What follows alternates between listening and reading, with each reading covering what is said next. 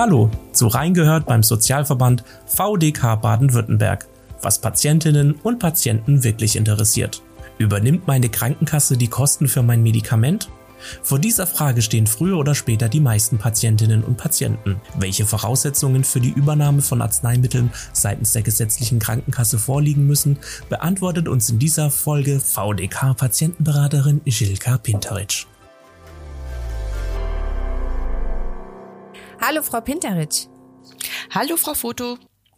Frau Pinteric, welche Voraussetzungen müssen denn gegeben sein, damit meine Kasse ein Medikament bezahlt?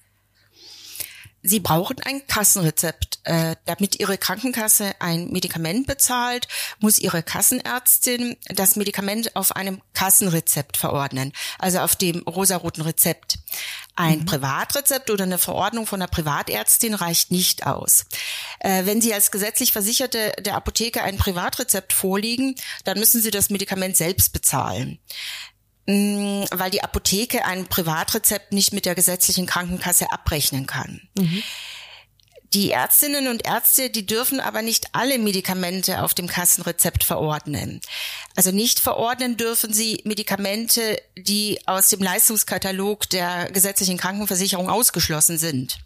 Das sind zum Beispiel äh, sogenannte Bagatell Bagatellarzneimittel wie Abführmittel, Mittel gegen Erkältungskrankheiten oder Reisekrankheit oder auch Arzneimittel, äh, bei denen es um die Erhöhung der Lebensqualität geht, also wie zum Beispiel Mittel äh, zur Verbesserung des Haarwuchses. Da stehen eher kosmetische Gründe im Vordergrund. Auch äh, Medikamente, die zum Beispiel für eine andere Erkrankung zugelassen sind, also nicht für ihre Erkrankung, kann die Ärztin nicht ohne weiteres auf dem Kassenrezept verordnen. Das wäre ein sogenannter Off-Label-Use, also eine Anwendung außerhalb der Zulassung des Arzneimittels. Das ist nur in Ausnahmefällen möglich. Auch Medikamente, die rezeptfrei, das heißt nicht verschreibungspflichtig sind, werden nur in wenigen Ausnahmefällen von der gesetzlichen Krankenkasse gezahlt. Mhm. Solche Medikamente wird Ihnen Ihre Ärztin jetzt von Ausnahmen abgesehen auf einem grünen Rezept ärztlich empfehlen und nicht auf dem Kassenrezept verordnen. Mhm. Nehmen wir mal ein Beispiel an. Es ist Wochenende. Ich bin krank und benötige dringend ein Medikament. Mitten in der Nacht fahre ich zur Notfallapotheke. Das von mir erworbene Produkt oder Medikament muss ich dann aber schon, da ich kein Rezept dafür habe, selbst bezahlen. Ist es richtig? Ja, das ist richtig. Also ohne Kassenrezept zahlen Sie das Medikament selbst. Sie werden ohne Rezept aber nur ein rezeptfreies, also ein nicht verschreibungspflichtiges Medikament mhm. erhalten. Also zum Beispiel den Hustensaft oder fiebersenkende Arzneimittel. Mhm. Und kann ich denn unter Umständen die Kosten dafür rückwirkend erstattet bekommen von meiner gesetzlichen Krankenkasse? Hm, also im Regelfall nicht. Also also das liegt daran, dass diese rezeptfreien, nicht verschreibungspflichtigen Medikamente, also wie Mittel gegen Erkältungskrankheiten, dass die äh, die Krankenkasse nur bis zum zwölften Geburtstag zahlt. Mhm. Also eine Ausnahme gilt bei Kindern mit äh, Entwicklungsstörungen, zum Beispiel bei Autismus oder auch bei Kindern mit schwerwiegenden Erkrankungen, äh, wie zum Beispiel Mukoviszidose. In diesen Fällen werden nicht verschreibungspflichtige Medikamente auch nach dem zwölften Geburtstag gezahlt. Außerdem gilt in der gesetzlichen Krankenversicherung das sogenannte Sachleistungsprinzip. Also Kostenerstattung wie bei Privatpatienten, äh, bei Privatkassen. Also sie reichen eine Rechnung ein und die Kasse erstattet die Kosten, ist eben in der gesetzlichen Krankenkasse im Regelfall nicht möglich. Also die Abrechnung mit der Kasse erfolgt über das Kassenrezept. Das macht die Apotheke. Also damit haben sie gar nichts zu tun. Mhm. Sie müssen aber Zuzahlungen leisten, wenn sie nicht eben von diesen Zuzahlungen befreit sind. Die Zuzahlung beträgt pro Arzneimittel und Packung zehn Prozent des Verkaufspreises, äh, jedoch mindestens fünf und äh, maximal zehn Euro, aber nie mehr, wie das Medikament tatsächlich kostet. Also wenn es vier Euro kostet, zahlen sie vier Euro Zuzahlung.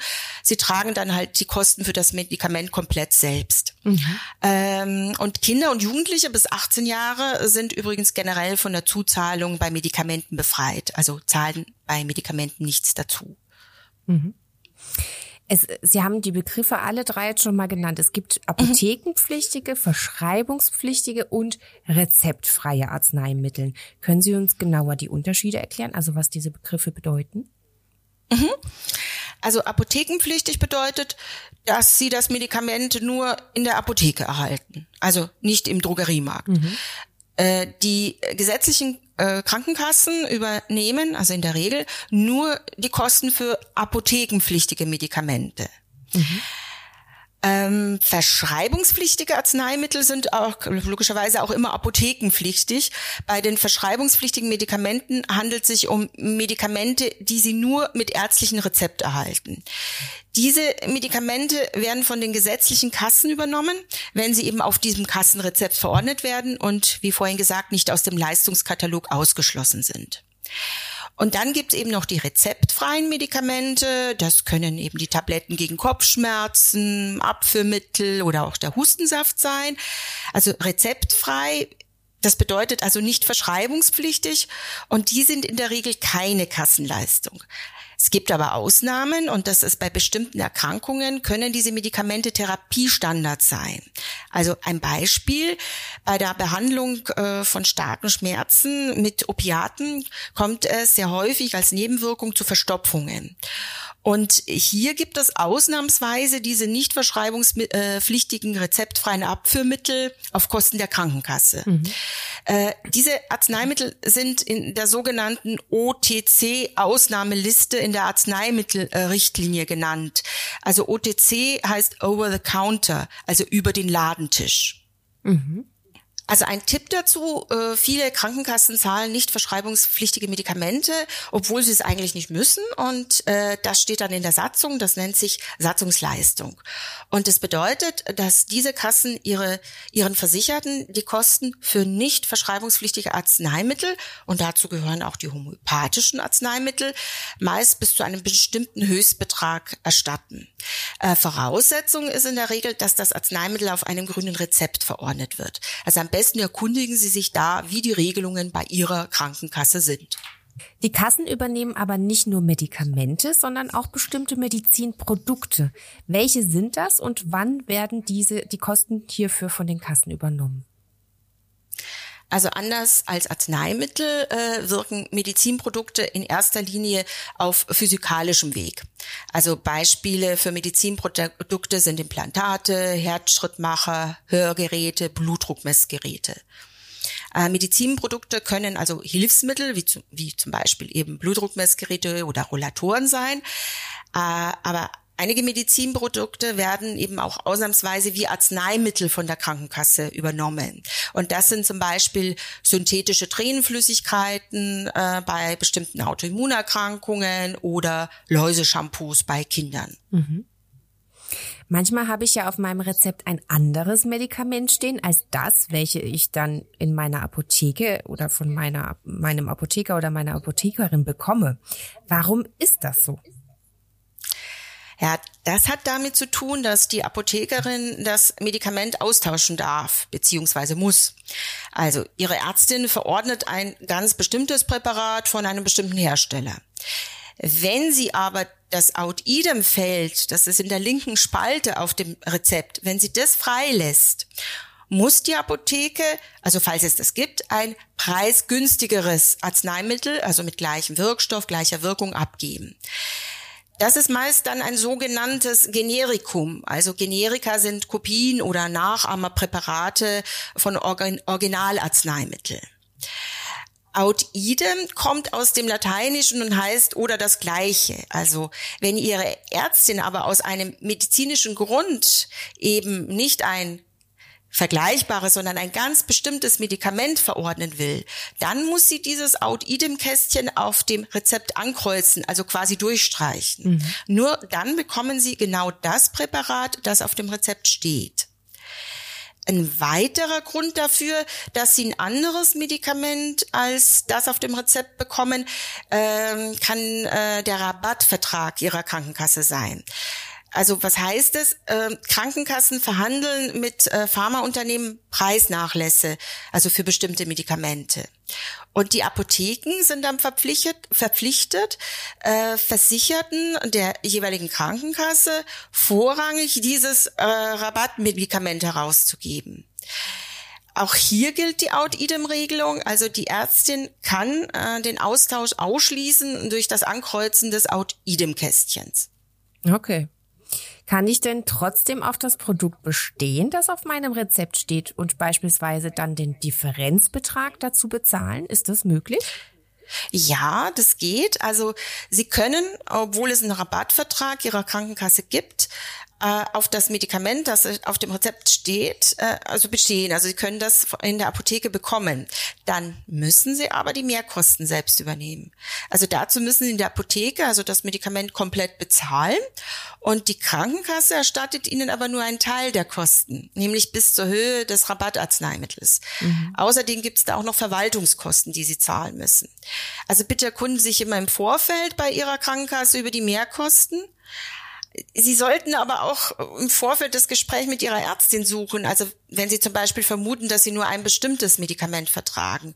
Also die Ärztin kann ja, wie gesagt, in so einem Fall das Out-Idem-Feld auf dem Rezept durchstreichen und dann bekommen Sie das Medikament ohne Mehrkosten und müssen eben gegebenenfalls nur die Zuzahlung leisten. Mhm.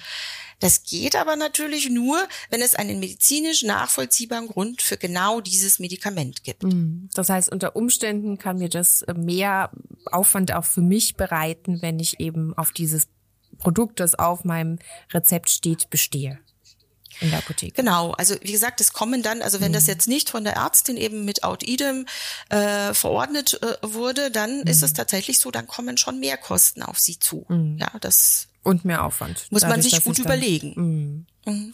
Was versteht man denn unter sogenannten Festbeträgen?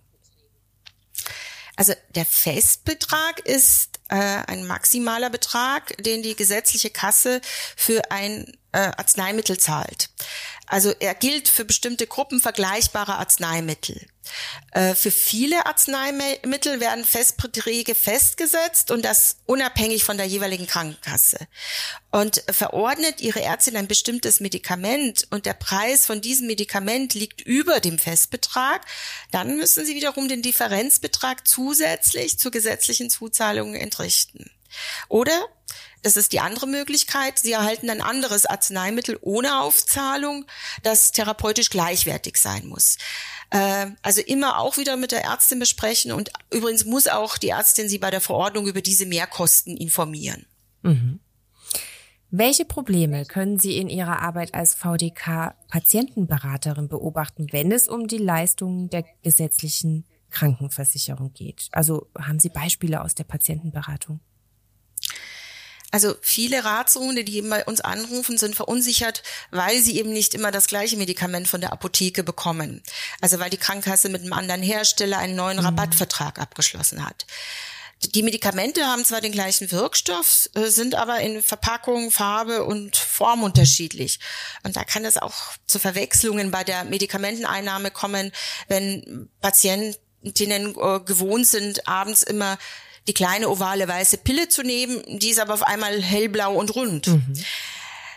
Damit äh, der Arzt, die Ärztin äh, den Austausch äh, durch Durchstreichen äh, dieses Out-Idem-Feldes ausschließen kann, braucht es auch einen medizinischen Grund. Also wir empfehlen Ratsuchenden, mit ihrem Arzt mögliche Alternativpräparate zu besprechen und auch die Zusammensetzung des Rabattmedikaments. Zwar ist der Wirkstoff der gleiche, aber nicht immer die Zusatzstoffe. Eventuell kann ja auch eine Unverträglichkeit beziehungsweise eine Allergie gegenüber einem der Zusatzstoffe vorliegen. Äh, Festbeträge, auch Rabattverträge für Medikamente können sich ja auch ändern, wie gesagt. Es kann also sein, dass Sie von heute auf morgen Ihr Medikament nicht mehr ohne zusätzliche Mehrkosten in der Apotheke erhalten. Also für Patientinnen und Patienten äh, sind die ganzen Regelungen, welche Arzneimittel von der Kasse übernommen werden und welche nicht, also ziemlich undurchsichtig und schwer zu verstehen.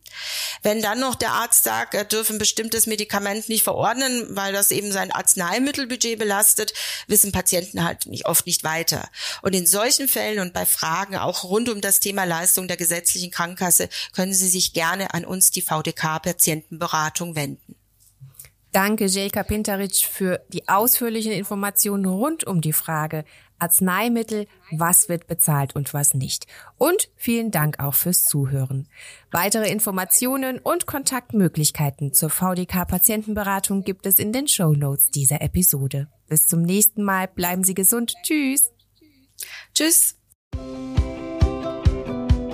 Das war Reingehört beim Sozialverband VDK Baden-Württemberg, was Patientinnen und Patienten wirklich interessiert. Falls Sie Feedback oder Anregungen zu diesem Podcast haben, dann schreiben Sie uns einfach eine E-Mail an feedback.vdk.de.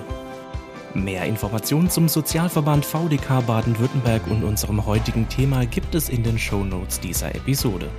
Wenn Ihnen der Podcast gefällt, dann abonnieren Sie ihn gerne kostenlos. Natürlich freuen wir uns auch auf eine positive Bewertung von Ihnen. Und damit Tschüss, bis zur nächsten Folge.